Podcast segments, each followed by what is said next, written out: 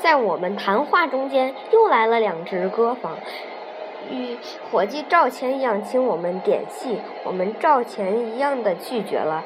我受了三次酒，心里不的不安更甚了。清艳的夜景也为之减色。船夫大约要赶第二趟生意，催着我们回去，我们无可无不可的答应了。我们渐渐和那些晕黄的灯远了，只有月色冷清清的随着我们的归舟。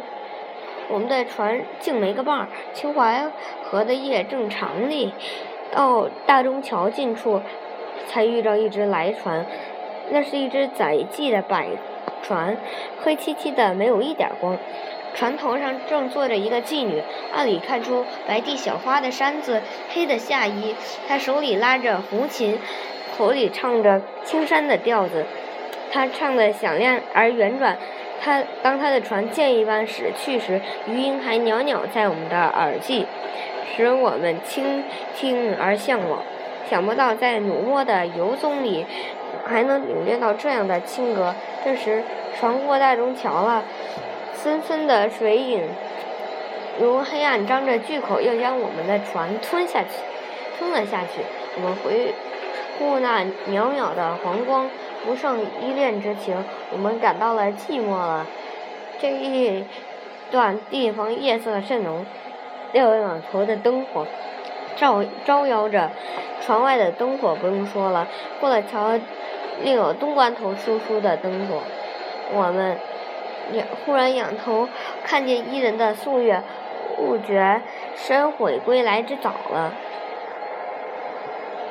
东走过东关头，有一两只大船弯泊着，又有几只船向我们来着。潇潇的一阵歌声入人语，仿佛笑我们无伴的孤舟嘞。东关头转弯，河上的夜色更浓了。临水的蓟楼上，时时从帘缝里射出一线一线的灯光，仿佛黑暗从酣睡里眨了一眨眼。我们默然地对着静听那鼓鼓的桨声，几乎要入睡了。朦胧里却温循着适才的繁华的余味，我那不安的心在静里愈显活跃了。这时我们都有了不足之感，而我的更其浓厚。我们下微微嘈杂的人声，才使我豁然一惊。那光景却又不同。幽暗的河房里，都开大开了窗户，里面亮着晃晃的电灯，电灯的光射在水上，弯挺曲折，闪闪不息，正如跳舞着的仙女的碧波。我们的船已在她的碧波里了。如睡在摇篮里一样，倦了的我们便又入梦了。那电灯下的人物，只觉得像蚂蚁一般，更不去迎接。这是最后的梦，可惜是最短的梦。